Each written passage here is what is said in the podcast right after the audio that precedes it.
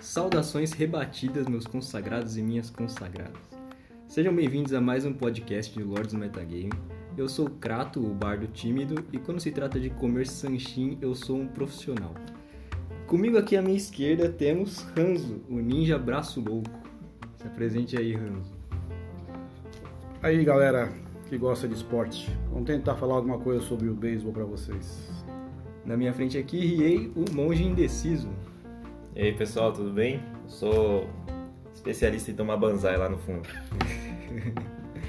é, no podcast de hoje a gente vai tentar explicar para vocês um, um esporte que é muito incrível de jogar e de assistir, mas não é muito conhecido aqui no Brasil, o beisebol, ou a sua variante também, o softball.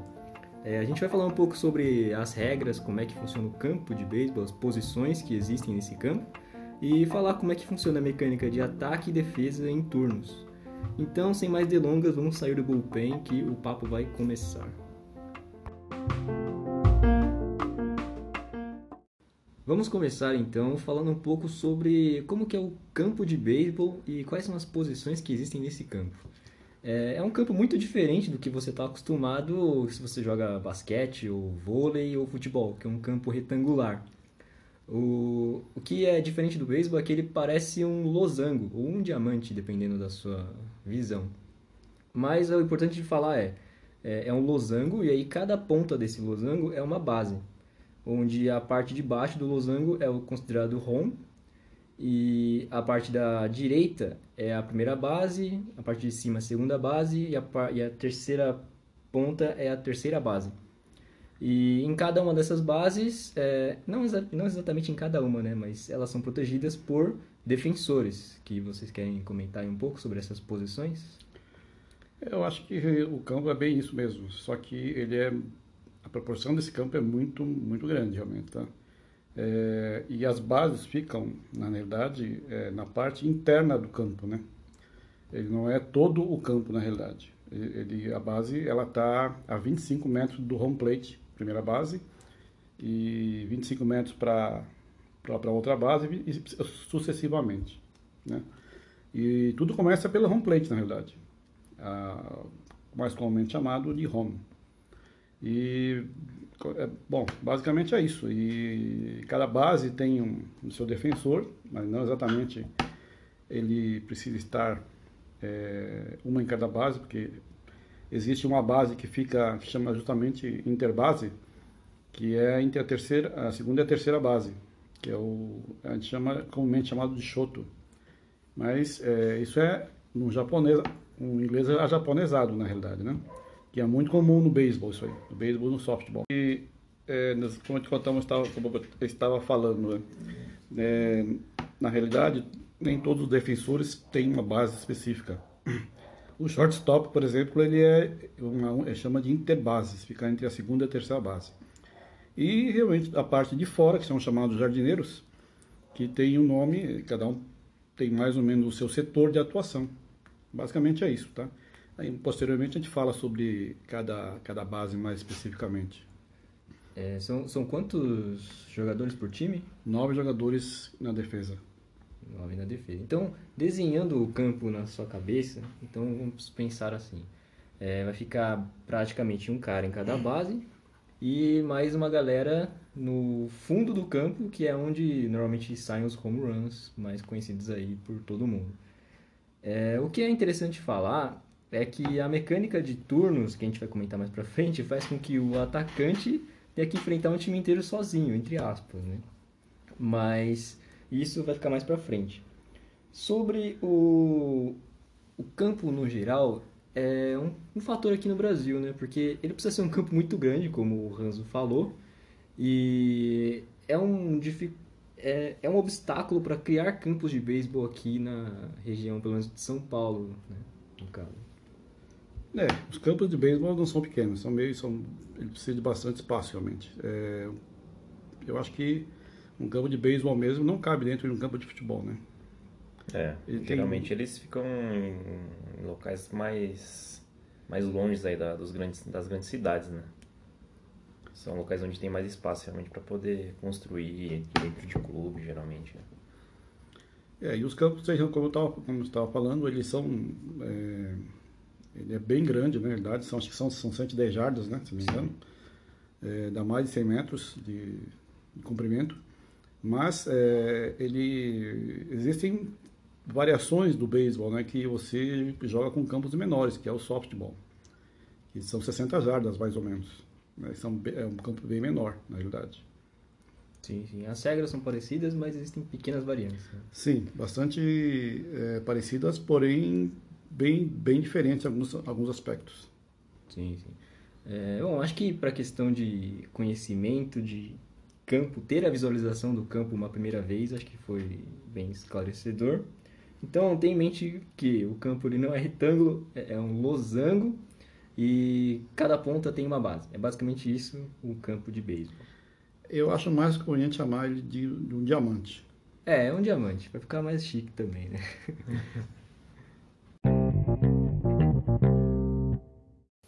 Falando agora sobre a mecânica do jogo, a gente vai explicar um pouco sobre como é que funciona o ataque no beisebol. Só que antes de tudo é importante falar que o beisebol ele é um jogo por turnos, né?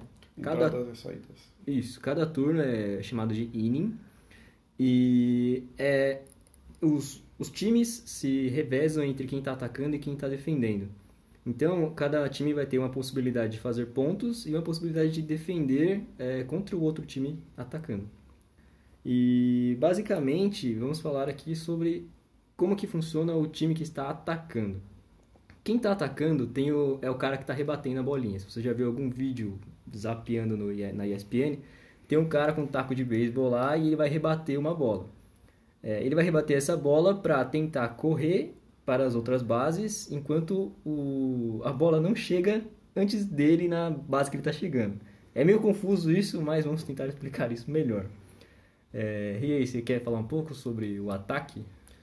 Bom, geralmente é questão de pontuação, explicando de forma simples, é assim, a, o objetivo do, do atacante, não o rebatedor no caso, é depois que ele rebate a bola, uh, e é uma rebatida, da, rebatida válida, né? Que é quando ou a bola cai no campo, né? Ou, e, e ou quando ela não, não, Geralmente quando ela não, não, não, não é pega antes dela da bola cair no chão, o, o essa pessoa é dita que está fora, né? Out.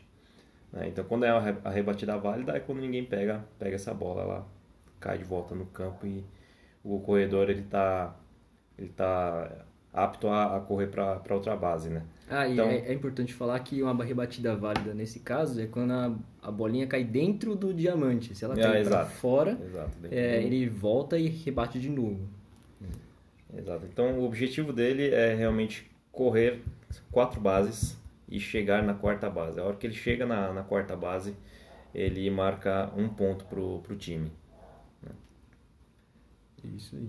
É, é, na realidade, o, o, o, o, ataque, na realidade, é uma coisa interessante, porque ele, é, ele joga sozinho, praticamente, contra nove da defesa. Só que ele é, tem a possibilidade de fazer o ponto único, na realidade, é, com uma jogada só, que é o chamado home run. Ele consegue rebatendo a bola de forma dentro do campo, é, é, saindo para o fundo do campo. Né? não, não pelas laterais, tá? Uhum. É, você tem que bater para o fundo do campo, dentro do diamante. Se ele conseguir fazer esse feito, ele vai estar tá dando uma volta inteira, chama home run. Ele consegue fazer um ponto sem precisar de nenhuma ajuda. É, e vale só salientar também que geralmente quando ele precisa avançar de base em base, por mais que seja individual, ele precisa da ajuda do companheiro que vem depois para poder avançar nessas nessas bases e, enfim, chegar ao objetivo, né? É, o que a gente chama comumente de empurrar o jogador. É, porque é importante falar que o cara que está atacando, ele não pode ficar numa base que o companheiro dele está chegando. Então, se ele rebateu e ficou na primeira base, por exemplo, e aí vai vir um outro cara que vai rebater. Se a rebatida desse segundo cara for válida, ele tem que ir para a segunda porque não pode ficar na primeira. Não, não existe ficar dois jogadores em uma mesma base. E aí, disso, de percorrer as outras bases, vem as variações de roubar base. E aí é já mais manha de gente que está mais avançada no beisebol aí. Eu mesmo nunca consegui roubar uma base. Mas É, precisa de muita. É, na realidade, o beisebol, para você ter uma ideia, o roubar base do beisebol é diferente de roubar base do softball. São regras diferentes. Né? Então, é, e campos menores, né? O campo softball um campo menor e o beisebol um campo maior. Então, a velocidade é muito maior no beisebol, na verdade. O, jo o jogo é muito mais, muito mais veloz, que eu digo assim, os jogadores têm que ser mais velozes, não que a bola seja mais veloz, mas é mais veloz também. E o que é importante falar também é a dinâmica da, do ato de rebater a, a bola. É, o pitcher, que é o lançador, ele vai ter uma gama de possibilidades que é para dificultar o rebatedor conseguir acertar a bola. E se ele errar três vezes, é o que a gente chama de strike. E aí ele está eliminado. Strike é, strikeout. E ele tem essa possibilidade de. Ele tem que acertar a, a bolinha antes de dar esse strikeout, senão ele está fora mesmo sem percorrer as outras bases, sem percorrer uma única base. Sim, porém, é, o batedor tem uma vantagem também. Se o pitcher não conseguir jogar três bolas boas para ele rebater, jogar três, quatro bolas ruins, ele ganha a primeira base automaticamente. É, faz o walk. O walk. E quando o lançador acerta o pitcher, o, o lançador acerta o rebatedor, aí surge a treta e é uma das coisas legais de ver no beisebol também, porque eles, esses caras sabem bater. Eu já vi gente dando pesada de cravo no peito do outro e, meu, é isso aí. É, são algumas, algumas, algumas situações de briga de beisebol, é essa daí, né? Algumas situações, mas é quando a briga é briga generalizada, não é briguinha é, de um contra um, não. É de time contra time, normalmente. Bom, e vocês têm mais algum ponto aí que queiram falar sobre o ataque no beisebol? O ataque ele é muito, é muito, é muito é, também é, requer muita, muito treinamento também. É, não é só você entrar lá para no, no batter box, é, comumente chamado de bataboco em japonês, é, e bater uma bola. É, existem situações que você pode fazer, tem, o técnico pede uma bola curta, uma, uma rebatida curta, uma rebatida longa um, um, um banto, né? que é um banto é uma, uma, é uma tocadinha de leve para você sair correndo. Geralmente é um banto é, é uma jogada de, de suicídio, na realidade, é. né? basicamente. Você só amortece a bola ali no, no, taco, ela só dá uma... É, a ideia é que ela caia que entre cai. o home e entre a base do pitcher, né? É, ou o mais curto possível, né? O mais é, curto possível, não tão curto para que o, o, o, receptor consiga pegar também, rapidamente, né? Porque o bunt é uma, é uma jogada totalmente estratégia, né? Estratégico para poder empurrar jogador. E existem uns, umas jogadas muito difíceis de acontecer, que é um chamado bunt de suicídio, que é, é, eu vi poucas vezes isso acontecer. E o que é interessante é que o beisebol, ele, ele pode não parecer um, um esporte assim extremamente estratégico, porque o cara tem que acertar a bolinha de qualquer jeito ali. Mas não é bem assim, porque existem batedores e batedores. Tem o cara que a gente chama de slugger, né? Que é o cara que mete a porrada e normalmente ele sempre mete home run. Só que esse cara não é interessante para ser um segundo batedor, talvez. Primeiro, segundo batedor.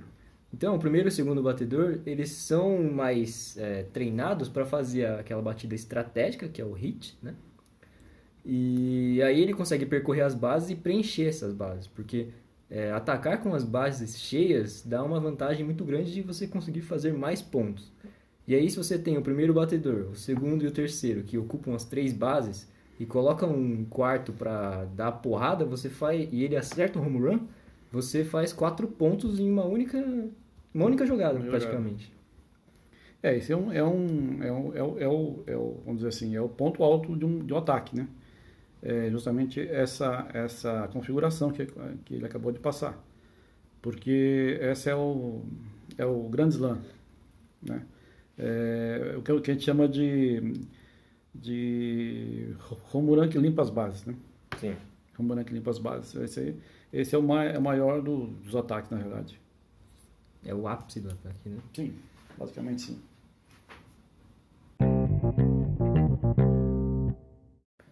Agora, no outro lado da moeda, no, de um turno, é, existe a defesa, que é composta pelos caras que estão posicionados no campo é, para tentar pegar a bolinha do rebatedor e eliminá-lo do jogo, nesse turno, né, no caso. É, vocês querem fazer comentários aí sobre a defesa? É, bom, defesa eu acho, eu particularmente eu gosto muito de treinar defesa. É, é já fui treinador de beisebol e softball e eu gostava muito de, de, de, treinar a parte de defesa porque eu acho muito interessante e estratégico, né? É, a defesa requer muito treinamento, muita, muito treinamento, muito treinamento mesmo. E é, e é jogo de repetição. Você tem que treinar, treinar, treinar até ficar bom. Não tem esse negócio, ah, não, eu sou bom e acabou, não. O, o beisebol é uma coisa que você não é, precisa de muita repetição, muita é, condicionamento de é, o beisebol ele, é, ele, é decidido às vezes, muitas vezes em coisa de segundos. A batida de uma, uma batida, é, se a, a, o jogador da defesa não tiver com o jogo na cabeça antes da, da, dela acontecer, ele vai fazer besteira. Ele tem que estar na cabeça o jogo antes de acontecer ou estar muito treinado para quando a coisa acontecer ele reagir rapidamente. Se tiver algum imprevisto, né? É, normalmente é. sim. É Mas tem que são treinados para ter uma boa leitura ali de jogo e prever, né? Prever situações. É, e, e, e, a defesa também, ele assim, é muito, acho que é, não, não digo que é específico, mas, por exemplo, a parte de dentro da, da, da defesa, que são os os Nayas. É, os Nayas, que a gente chama de Nayá, né? É, os infielders, né? Infielders. É, eles são basicamente compostos de cinco, cinco jogadores, né? Mais ou menos cinco, seis jogadores. Fora os três da, do, são os três jardineiros da área do fundo. Esses infield, eles são, é, eu acho que cada um tem que ter um treinamento muito específico de cada posição, que cada posição requer um treinamento diferente. Tem é, são situações que acontecem no jogo que são muito diferentes. Então, cada, cada, cada, cada, cada base tem a sua característica específica, né? E, e a parte de defesa externa também, dos outfielders, também requer um treinamento muito específico também. É, hoje, antigamente era muito... A pessoa não dava muito valor ao pessoal dos outfielders, mas uh, no, o beisebol moderno é muito, ele é muito solicitado agora pela eficiência dos batedores. Então, hoje o, os outfielders são muito bem pagos, inclusive, no, no, na MLB americana, né? É, o que é intrigante do beisebol é que, como o Hanzo falou, é, é um jogo que ele, ele exige muita atenção dos defensores, porque, por exemplo, às vezes você está passando lá na sua TV a cabo, está passando um beisebol na ESPN. Aí você fala, ah, não vou assistir, vou assistir um filme. Aí você termina de assistir o filme e ainda está passando um jogo de beisebol na ESPN.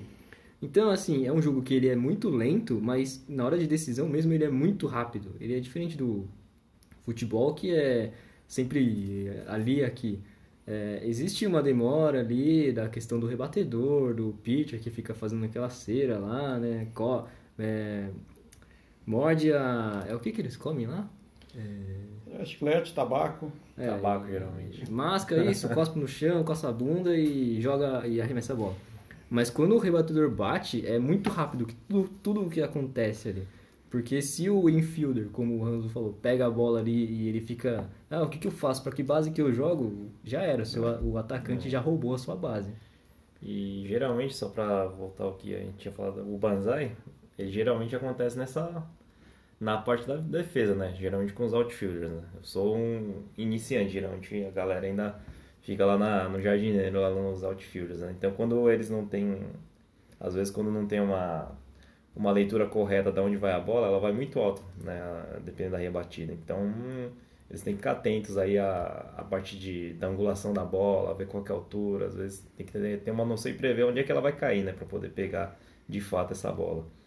Então a galera chama de banzai geralmente quando você erra essa esse, esse cálculo, esse ponto onde você vai pegar e ela passa por você, né? Geralmente, o ideal é que o outfielder seja o, o defensor realmente por onde a bola não irá passar, né? Para poder retornar de, de forma mais rápida ao jogo.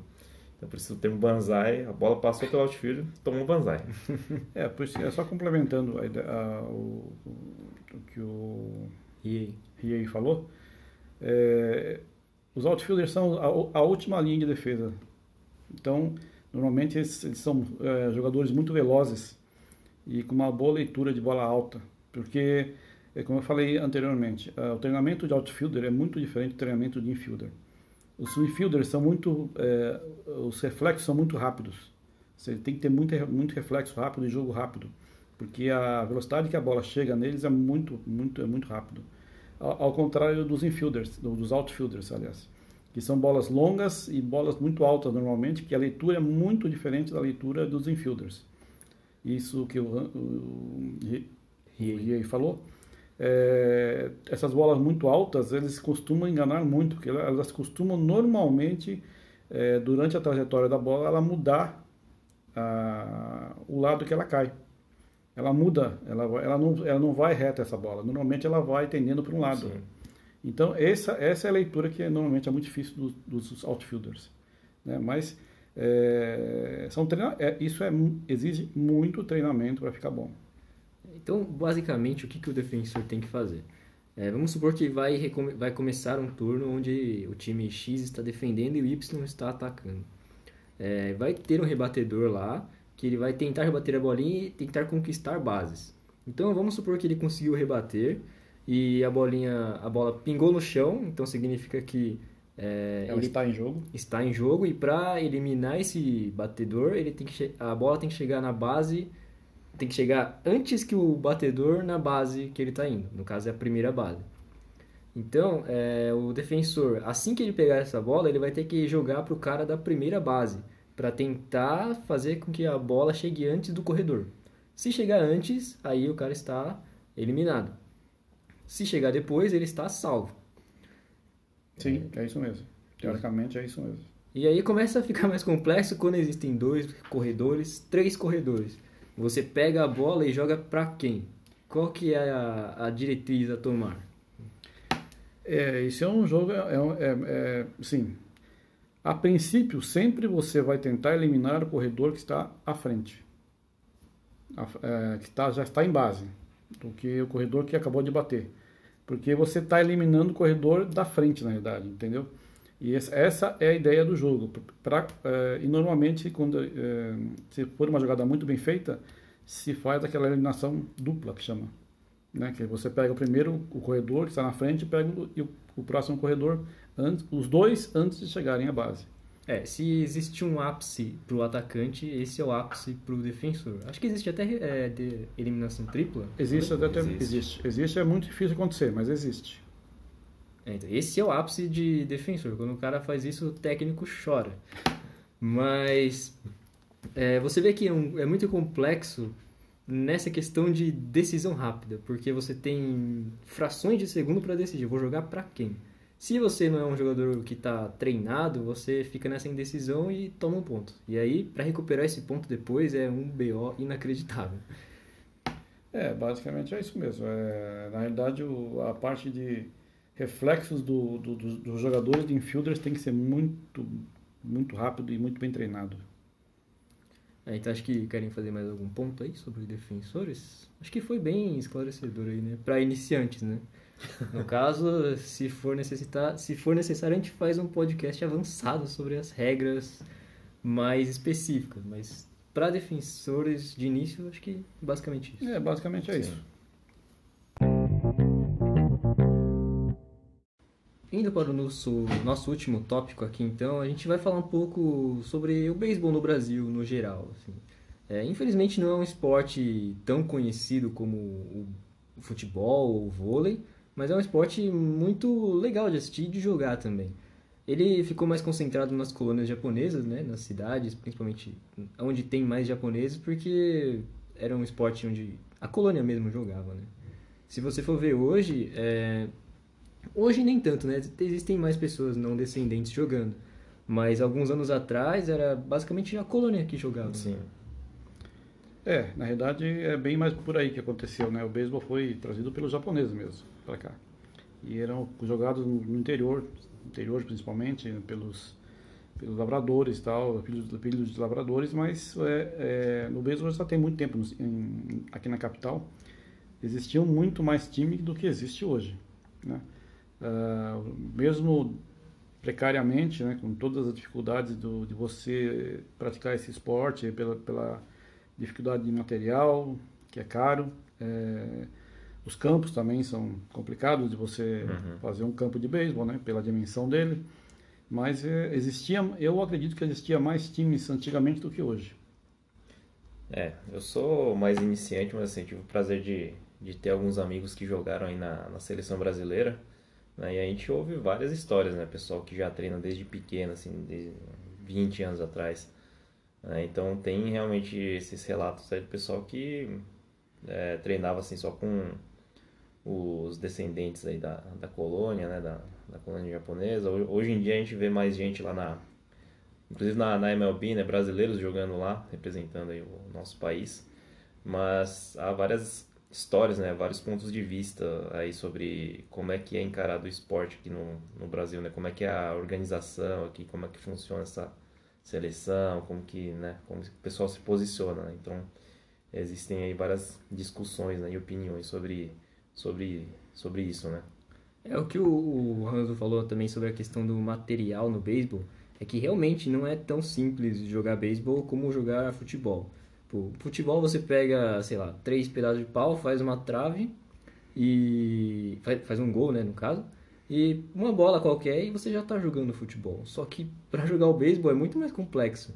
Você precisa de uma bola adequada, você precisa de um globo para não se machucar pegando essa bola e também para fazer todas as funções dentro do jogo e o taco também de, de beisebol, né? Além de um campo que seja assim no formato adequado para jogar. É, na realidade, assim, mesmo sendo caro esse material, eu acredito que é, se você compra um material de boa qualidade, ele dura muitos anos. Então, se você trata bem o seu material, que é uma das coisas que a gente sempre ensina aos, às crianças também, é tratar bem o seu material para que ela dure muitos anos. Né? E assim, um, uma luva de beisebol dura anos a fio. Você, tá, você, você usando ela adequadamente, tratando dela adequadamente, é, ela dura muitos anos. Então é um investimento alto, sim, é alto, mas é, muito, ela dura muitos anos. Então, mas é, acho que é a paixão pelo esporte mesmo. Inclusive, o Crato falou né, no começo ali que estava comentando do Globo. O Globo aqui, pra gente, é, é a luva. É, é, existem alguns nomes assim que é meio japonesados, né? Que vem tudo do, do inglês, na realidade. É, tudo Globo, do inglês. Globo, né?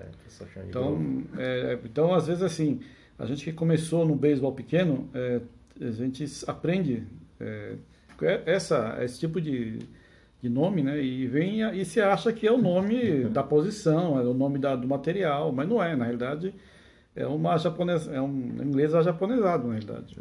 É, é, é legal essa parte mesmo, porque, por exemplo, a gente falou da primeira base. É, no inglês japonesado, que normalmente é usado, é traduzido como fasto. Né? Fasto. Que é first, né? Fasto. É, first, first base. base. É, Aí fasto. a segunda base, secando, de second. Né? Shortstop, que é o... É, esse interbases é o shoto, então, é, são coisas que são peculiares aqui. Eu acho que é peculiar da. É, a única coisa. Colônia, é, né? Alguns nomes são muito diferentes, né? Você não entende por como foi adaptado, né? Por exemplo, essas que o Cato falou são bastante compreensíveis. Ó. Você até faz uma certa. É, é, é similar. Sim. Você falar second base, você falar secando, é, é se vai, você entender a tá. mecânica tá. de como é que formou é. a palavra, né, você consegue ainda ah, agora, como é que é o inglês e é, agora, agora, agora, como é que você traduz terceira base? É é sado em japonês. Como é que você vai falar que é o, ter, o third base é sado? Coisa assim que não dá para entender, mas é, a gente aprende dessa maneira, né? Às vezes tem uma coisa que às vezes o pessoal pergunta para a gente que está fora, como técnico, você está dando uma instrução, você vai, você fala assim, corre lana. Ninguém entende nada, né? O que, que é lana? O que, que é, lana é o runner, na verdade. E algumas coisas é muito, muito estranho, né? Bacuneto, aquela rede de trás da, da, do catcher, né? Do receptor, uhum. chama bacuneto. Ninguém, nossa, eu tive que faz assim que fala, mas o que, você está falando, né? Bacuneto, nunca vi, o que, que é isso, né? É, um, é o backnet. É, inclusive a primeira vez que eu fui, uma das primeiras vezes que eu estava treinando assim, o beisebol lá, o pessoal fala, você está lá no no outfield lá e ah não a bola vem o seu companheiro vê que a bola tá vai passar fala para você recuar né mas o cara em vez de falar para trás não ele fala baco baco baco primeira vez, primeira vez que eu ouvi isso aí eu falei meu que que é eu parei né falei mano vai acontecer alguma coisa é realmente é umas coisas muito assim esquisitas né? que já é já adulto quando você é criança e está percebendo instruções, né? Você simplesmente você faz, você não questiona, você não sabe, né? Então, mas se você já é uma, já, já é adulto, já juvenil, é, que é justamente que ele falou, falou sobre o a, é, correr para trás, que é baco, né? Então, tem umas coisas assim que, nossa, é muito. É, é, é até, chega até a ser hilário, na verdade, mas são coisas que a gente aprende dessa maneira, né? Sim. E você carrega por sua vida inteira. E pior é isso. É, eu não consigo não falar Globo. Não consigo, mas. Mas a questão de é, quem, para quem quer começar, assim, é, você não precisa ser criança para começar. Você pode começar mais adulto. É, existem clubes, eles são mais reduzidos hoje. É, em faculdades normalmente tem times é, de beisebol e é uma forma de você começar também. Ou então, se você conhece algum amigo e ele queira jogar, normalmente esses clubes são abertos a novas pessoas para jogar. São, né? só, inclusive foi assim que eu, que eu comecei. Comecei depois que me formei, um amigo meu me chamou para começar. Comecei primeiro no soft, depois foi pro, pro beisebol. Mas assim, pessoal muito aberto, pessoal bem, bem legal, assim, na, na questão de ah, de, de poder ser, de você ser iniciante, o pessoal querer te ensinar, né? Então tem realmente essa, essa possibilidade, né? Eu acho que é, com relação a isso, é, todos os clubes hoje estão tentando, né, na realidade, chamar.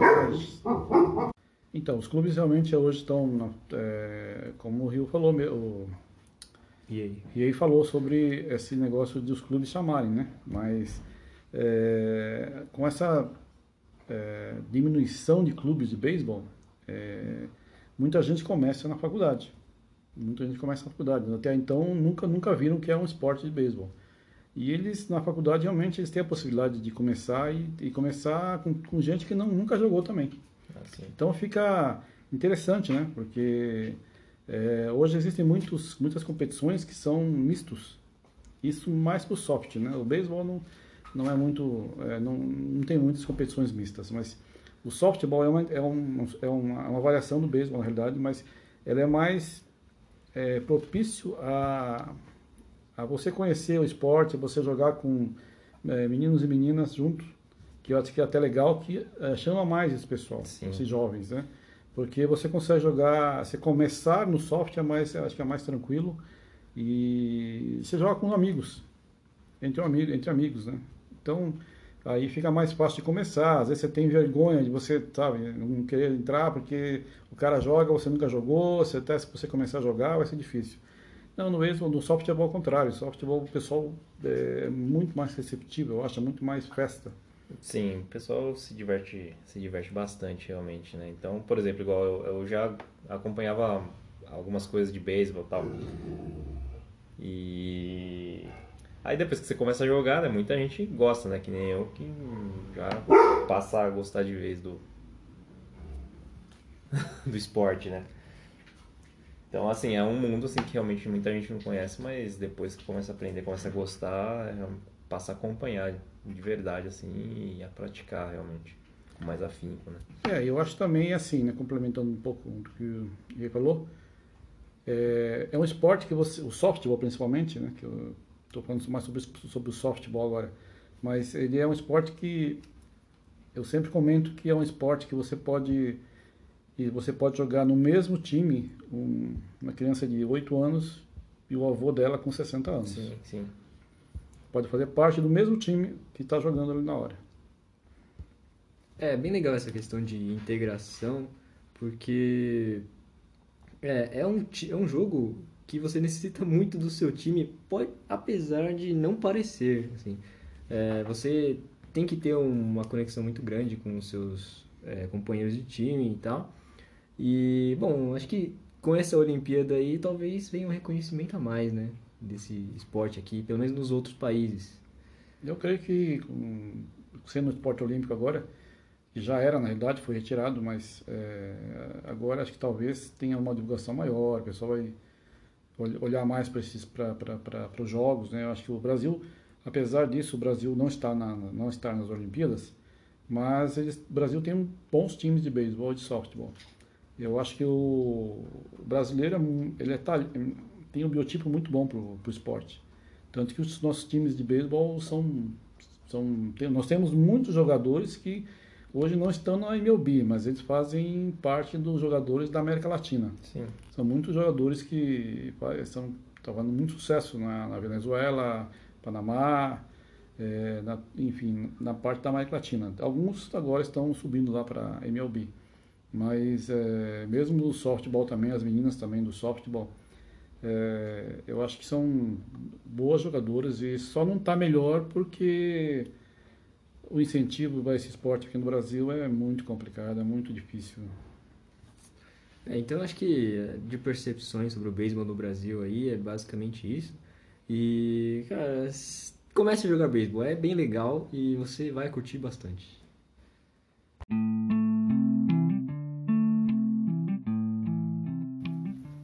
finalizando então aqui nosso podcast um pouco diferente aí, não tão RPG, mais esportista sobre beisebol. É, eu queria agradecer aqui a presença do Hanzo, o Ninja Braço Louco aí, pelas participa pela participação. legal, é, eu acho que só assim, complementando só a nossa participação, é, eu acho sempre, sempre falo, né, sempre incentivo ao, ao pessoal jovem, não o pessoal jovem só, mas o pessoal de qualquer idade, a jogar esse esporte, principalmente o softball, que é uma, eu acho que é, é mais integrador. O beisebol é muito competitivo, na realidade. Eu acho muito competitivo a partir de uma certa idade, você já não tem mais aquela. A intenção é de se divertir, né? É, estar no campo com os amigos, estar jogando, estar praticando um esporte. E o soft, eu acho que o soft atende muito bem esse, a esse, a esse fim, na realidade. Porque ele, como eu falei anteriormente, ele no mesmo time pode estar jogando o avô e o neto junto. E jogando bem, jogando bem. Não é assim, é, sabe, muita, muita diferença de técnica não. É lógico, as velocidades serão diferentes, mas a, o que um tem de jovialidade, o outro compensa em experiência. Exatamente. Então, é legal isso aí, né? E só tem que chamar a galera para praticar esportes, né? Sim. De toda maneira, mas se puder jogar, experimentar um dia o softball ou mesmo o beisebol, eu acho que vai ser bem legal. Falou, Esse, galera. Isso aí. E eu queria agradecer também a presença do Rie aí, o monge indeciso. Opa, eu que agradeço o convite. Realmente, é, eu vou seguir na linha que o, que o Hans falou. É, eu, com uma visão mais de, de iniciante também, é, recomendo. Eu comecei desse, desse jeito, né? Me chamaram para ir jogar, comecei mais velho. É, gostei muito do pessoal ali, pessoal muito receptivo. É muito legal esses, esses torneios aí que, que realmente tem aí na, na parte de, de soft também. É, tem, essa, tem esse clima mais, mais amigável, né? um pouco mais de festa, então realmente é, todo mundo consegue jogar num nível mais de, de igualdade. É, eu lembro que eu senti muito assim foi, foi, foi bem confortável começar começar no esporte né e também recomendo que o pessoal que tiver interesse procure aí a, algum clube alguma faculdade ou alguém que conheça aí para poder iniciar aí nesse nesse esporte isso aí boa. É, então eu vou finalizar aqui. Valeu por terem ouvido aí pessoal. Até mais e obrigado pelos peixes